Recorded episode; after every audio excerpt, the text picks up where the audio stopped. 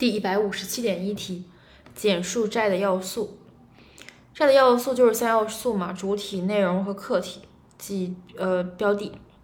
债的主体即债的当事人，包括债权人和债务人；债的内容即债权与债务；债的客体亦称债的标的，是债权债务共同指向的对象。法学通说认为，债的客体是债务人的特定行为，亦称给付。给付包括积极给付和消极给付两种给付。所以是主体、内容和客体。